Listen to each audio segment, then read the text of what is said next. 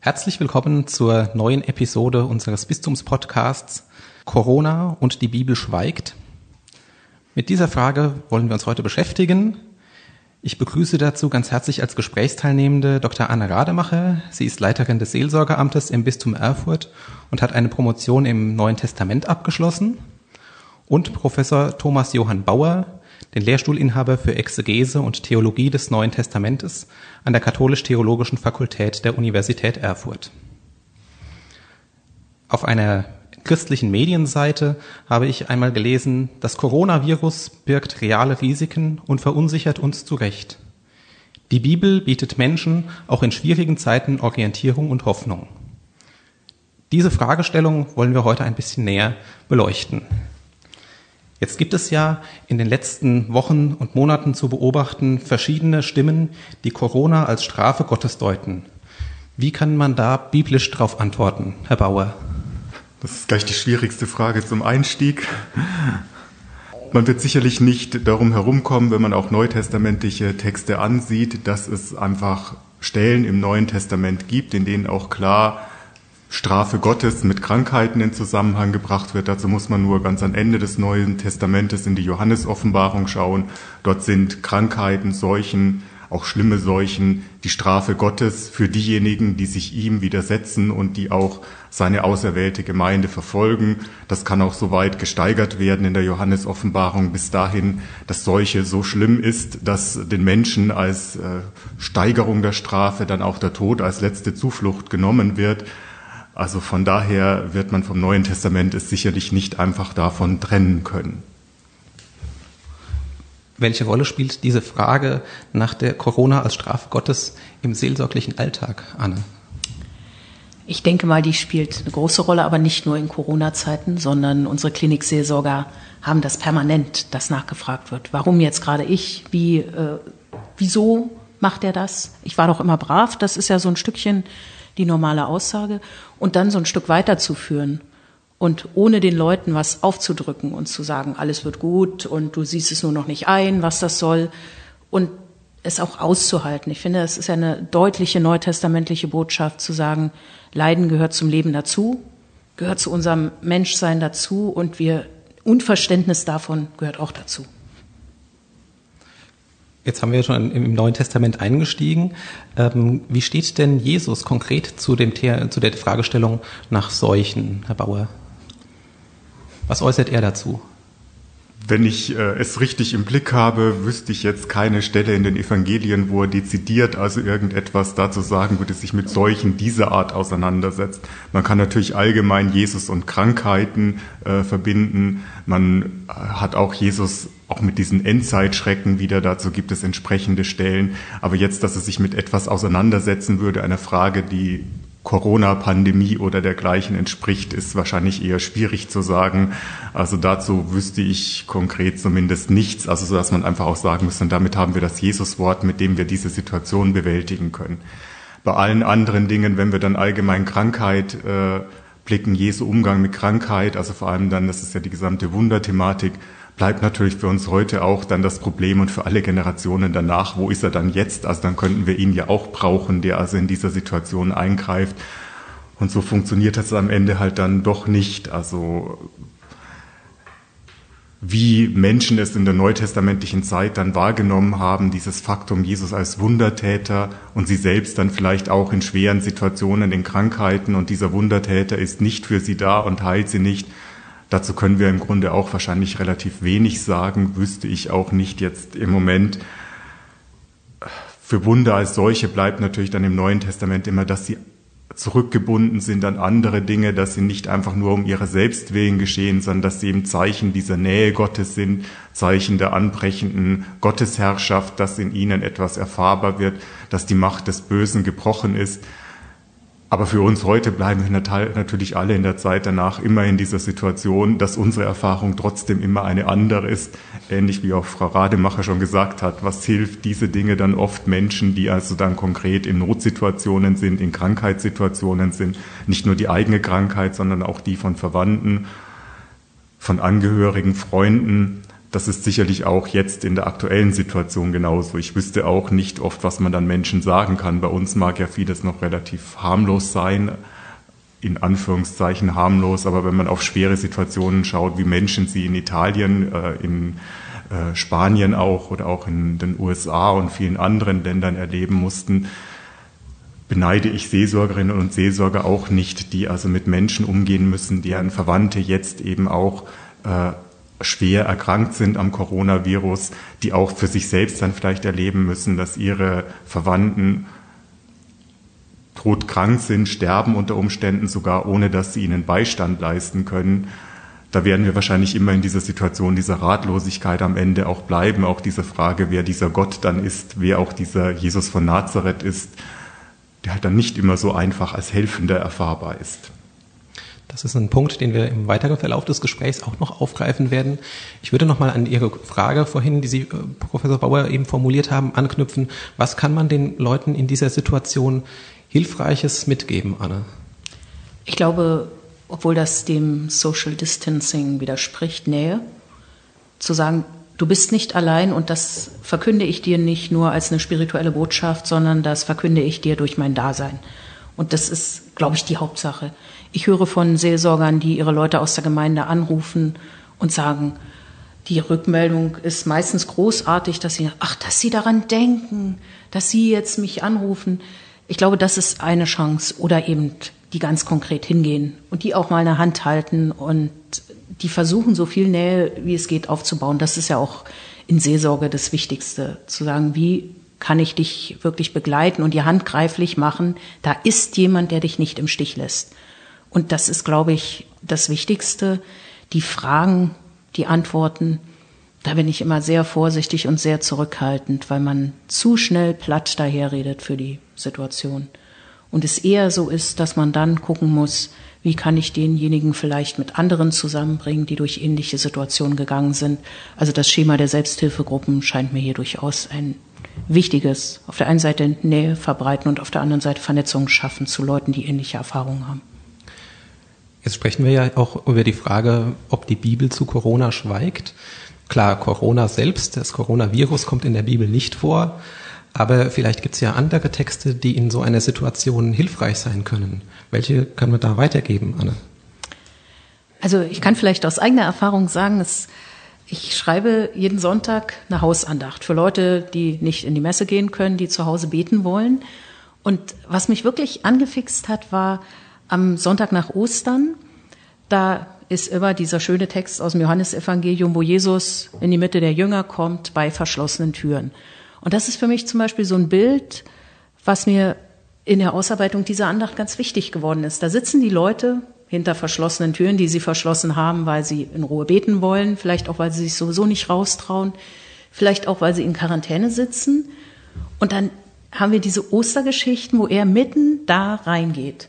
Das fand ich total faszinierend, das auch zu sehen. Die sind ja nicht nur weggeschlossen und irgendwie in einer schönen Gruppe, sondern sind wirklich weggeschlossen von Sachen auch, die wichtig sind. Also gerade bei unseren Katholiken. Die Frage nach Kommunion, wo ich nicht hingehen kann.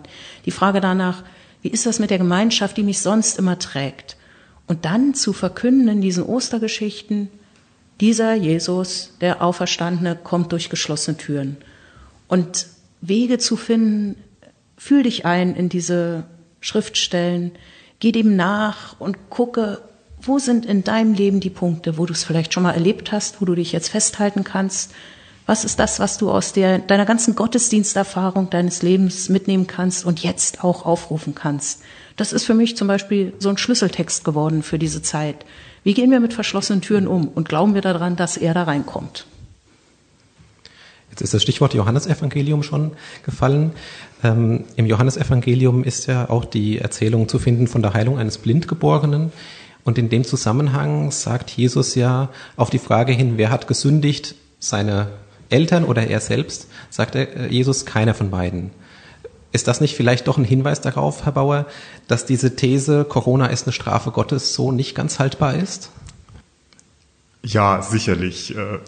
Wobei natürlich auch, äh, ich glaube, grundsätzlich muss man auch fragen vom Theologischen her, was dann auch solche Aussagen wie Strafe Gottes dann meinen. Ich glaube, man darf nicht zu schnell stehen bleiben und dann also dieses in den simplen, es tut irgend, irgendjemand etwas und dafür wird er bestraft, also weil wir einen bösen Gott haben. Dahinter stecken natürlich auch andere Vorstellungen, auch Vorstellungen der Gerechtigkeit Gottes. Und das Ganze, wie man dann auch im theologischen äh, Fachsprache dann sagt, ist ja auch etwas wie ein Theologumenon. Und man muss auch fragen, was steckt hinter dieser Aussage von Strafe Gottes? Dahinter stecken natürlich solche Dinge wie Eigenverantwortlichkeit. Und die Sache sind natürlich auch, das wird sich im, im Laufe dann an der Sache wie der Corona-Krise auch dann zeigen müssen, wo sind auch Dinge, wo Eigenverantwortlichkeit da ist, also Eigenverantwortlichkeit des Menschen, nicht nur im Sinne, wo ich etwas getan habe, um also persönlich für meine Ansteckung verantwortlich gewesen zu sein, sondern wo auch Gesellschaft in bestimmter Art und Weise funktioniert, dass, äh, dass die Epidemie sich weiter ausbreitet, dass Eingrenzung nicht äh, funktioniert, weil Interessen verfolgt werden, die vielleicht dann auch äh, der, dem entgegenstehen. Also das merken wir jetzt auch, diese konkurrierenden Dinge. Also das ist sicherlich eine Sache.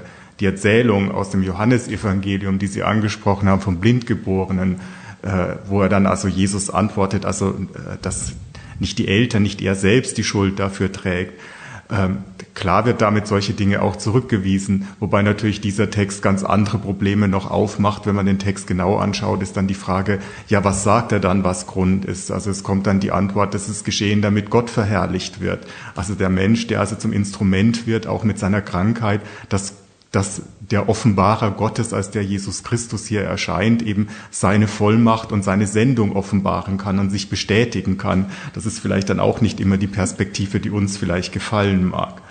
Da finde ich das dann eher hilfreich, manchmal zu sagen und auch einzugestehen, dass man Antworten nicht kennt. Vielleicht ist auch manchmal das, was Menschen in dieser Situation auch brauchen, dass man ihnen auch als Repräsentant sowohl von Theologie als auch von Kirche auch einfach eingesteht, wir wissen die Antwort auch nicht, wir wissen nicht, warum es so ist.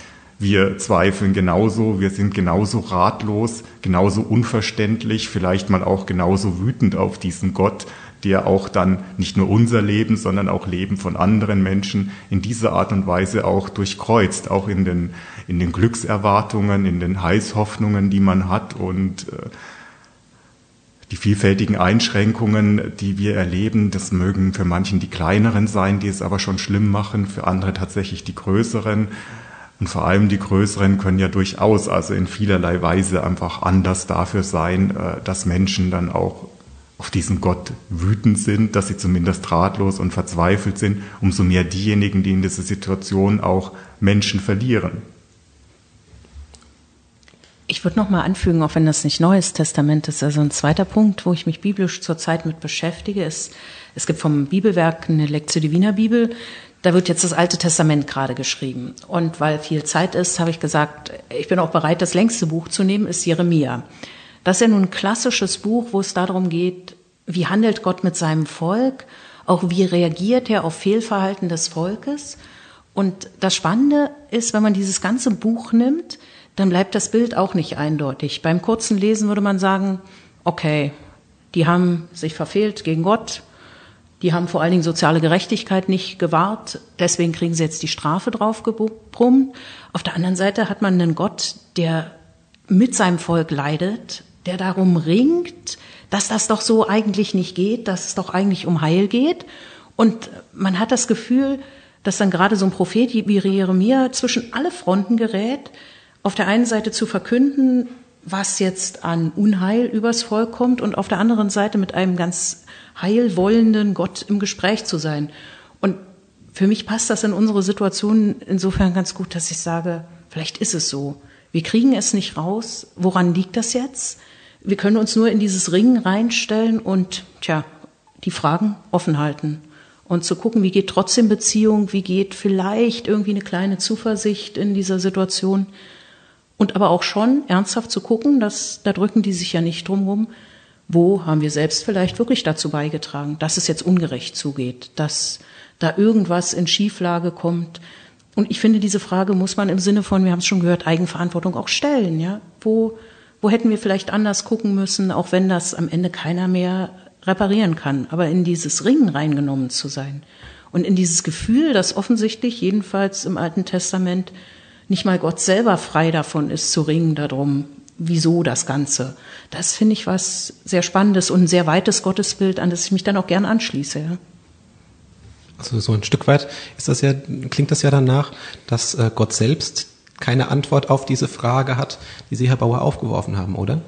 Ich würde sagen, ja. Also wenn ich Jeremia angucke, ganz klar, eigentlich will ich Heil für dieses Volk, eigentlich will ich das auch nicht bestrafen. Und irgendwie scheint äh, die Freiheit des Menschen so groß zu sein, dass der selbst ins Unglück laufen kann. Und es, es sträubt sich in mir alles, das so zu sehen, aber äh, irgendwie stellen die das, also gerade in diesem Buch Jeremia so dar, ja. So ein Gott, der darum ringt, wie kann ich diesem Volk nahe bleiben, wo es immer weiter von mir wegläuft, ja. So ein Stückchen. Und da sind wir, glaube ich, nicht bei Strafe, wenngleich das schon ein bisschen da gefährdet ist in diese Richtung. Aber ich finde so einen anteilnehmenden Gott, der irgendwie damit reingeht und im Neuen Testament dann ja noch deutlicher. Also ich glaube schon das Wichtigste, was Jesus zu Krankheiten, zu Leiden sagt, ist sein Kreuz, ja. Und zu sagen, ich stelle mich mit euch an diesen Weg. Und diese Nähe irgendwie auszuhalten, auch wenn sie manchmal ganz schrecklich ist im Unheil, das finde ich was Wichtiges. Jetzt ist Jeremia ja auch einer der Propheten. Ähm, in der gegenwärtigen Situation könnte man den Eindruck bekommen, sind Virologen heute die Propheten? Herr Bauer? Ja, wahrscheinlich. Sogar erfüllen sie wahrscheinlich sogar ähnliche Dinge. Das konnten ja manche der Virologen ja durchaus erleben, dass sie also ähnliche Schicksale haben, durchaus wie Propheten, weil sie dann auch Dinge verkünden, die nicht gehört werden wollen. Also bei verkünden vielleicht auch dann das falsche Wort ist, aber andererseits natürlich es genau auch so funktioniert. Also wenn man schaut, äh, dass es ja auch entsprechende Sendungen gibt, wo dann auch Virologen entsprechend also auch inszeniert werden, auftreten äh, und natürlich auch teilweise wahrscheinlich in der heiklen Situation sind, zu sagen, was ist dann Selbstdarstellung dabei, aber was ist auch tatsächlich meine Verantwortung, die ich für die Gesellschaft habe. Und sie nehmen natürlich damit auch in einer gewissen Weise typisch prophetische Funktionen, auch des Mahnen, des Erinnerns auch wahr. Also auch jetzt in dieser konkreten Situation äh, die Dinge zu durchschauen, was ja auch ein wesentlicher Teil des prophetischen Dienstes ist, Zusammenhänge zu durchschauen und auf daraufhin, auf das, was falsch läuft, die Menschen anzusprechen und auf die Gefahren, die kommen. Also das ist sicherlich äh, in einer gewissen Weise vergleichbar. Umgekehrt natürlich auch, dass manche in ihnen genauso auch äh, die, die sehen, an denen man dann das Heil auch hängt, wie auch an manchen Propheten, dass man von ihnen auch die erlösende Heilsbotschaft hören will. Es ist jetzt alles geschehen, äh, es ist vorbei, wir können also zurückkehren zum Alten, also das Unheil ist abgewendet. Das also in beiden Funktionen. Die Frage auch an dich, Anne. Sind Virologen heute die Propheten? Ich würde mich dem anschließen, ein bisschen schon. Sie deuten uns die Wirklichkeit und äh, sagen uns, was könnte das bedeuten.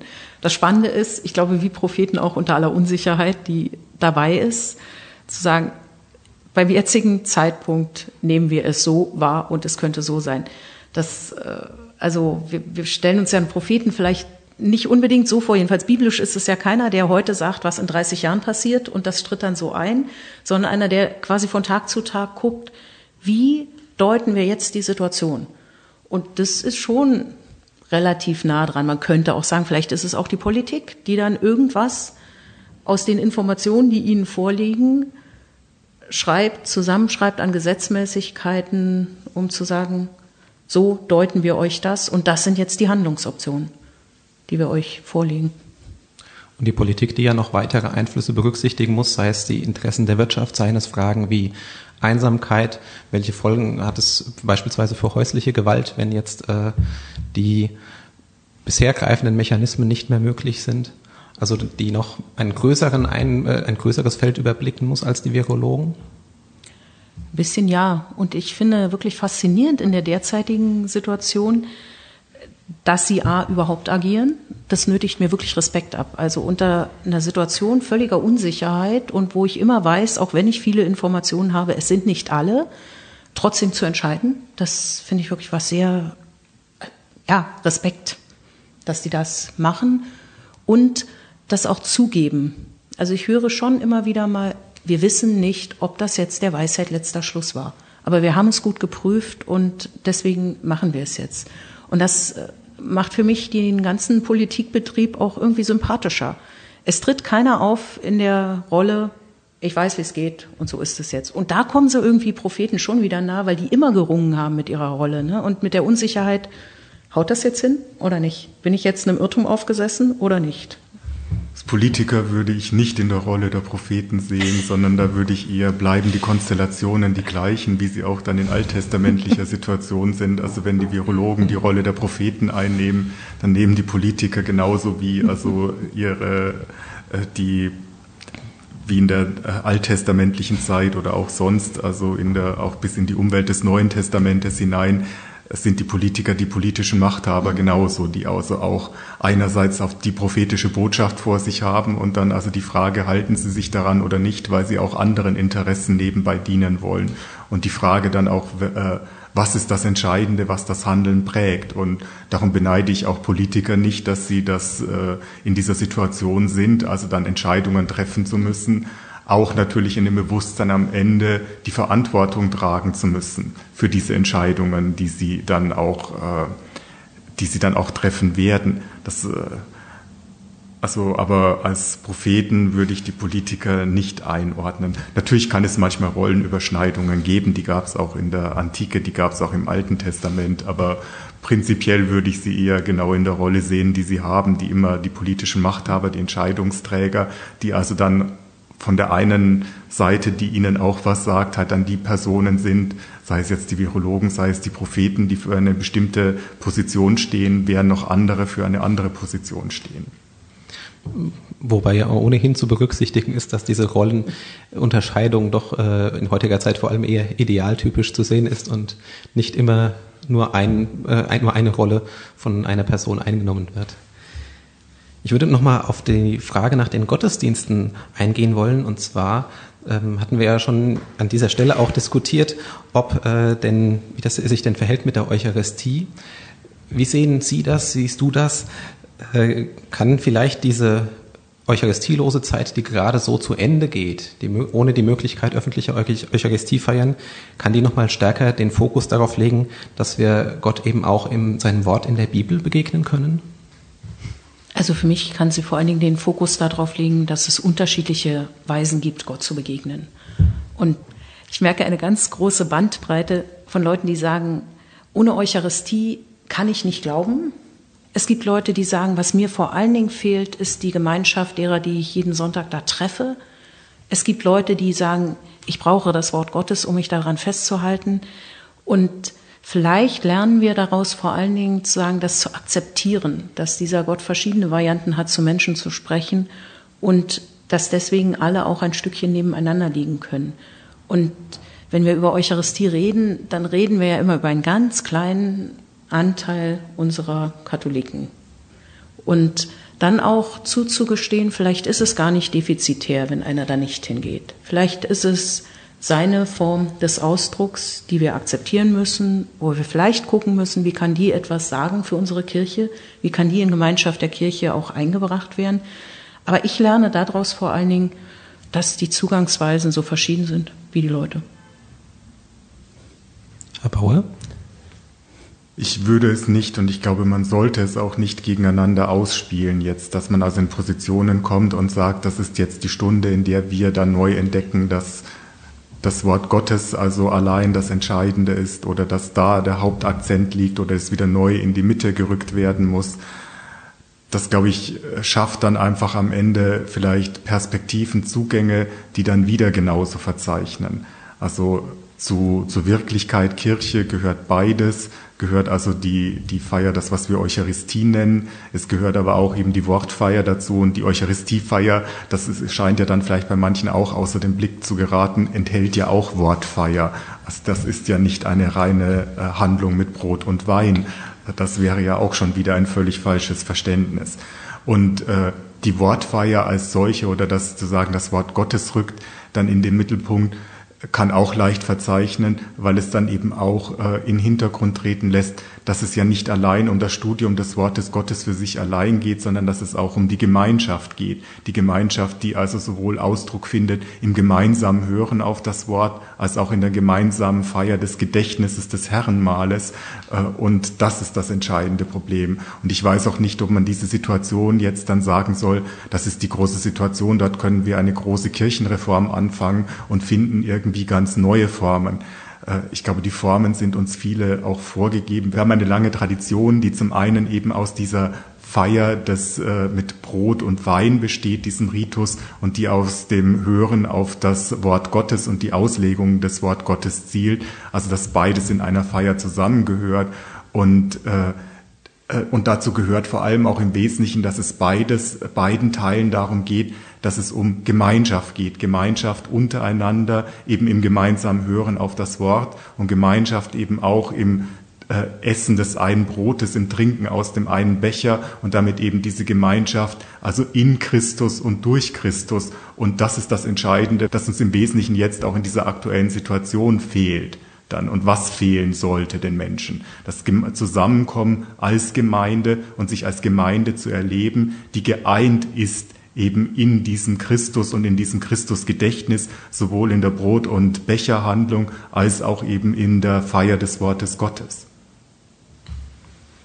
Wir merken aber halt, dass wenn wir, wir machen das ja im Bistum, darauf setzen, dass die Getauften als solche uns wichtig sind und dass die in ihrer Kompetenz und nennen wir es mal Taufgnade auch wirklich in der Lage sind, christlich zu leben.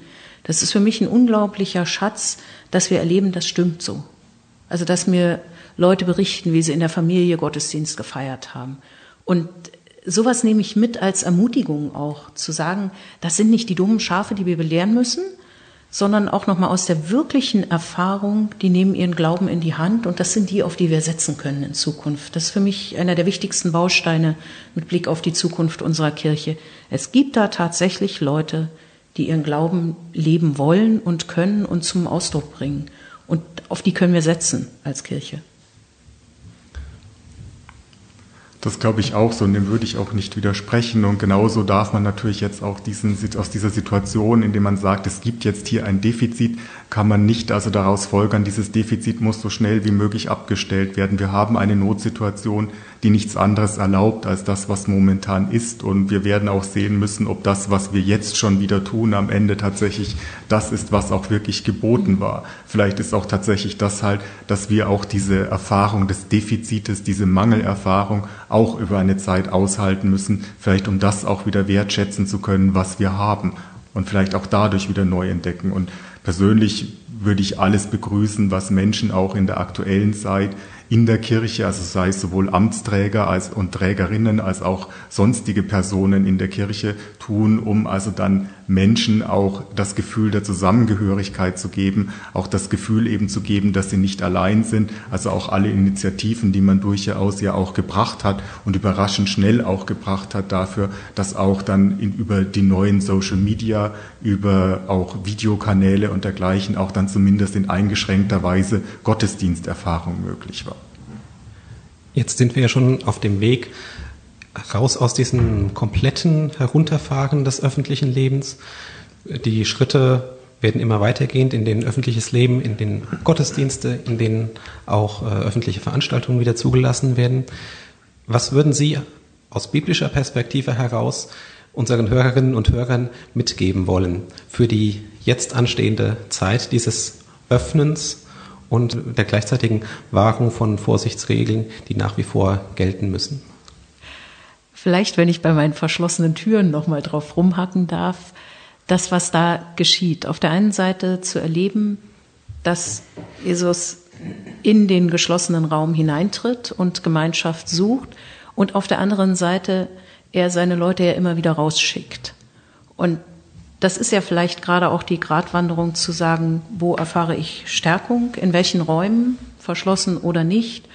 Und ich darf dann auch sicher sein, diese Stärkung ist nicht nur für mich, sondern damit werde ich zum Träger einer Botschaft, egal ob das jetzt in Worten geschieht oder in dem, wie ich einfach lebe.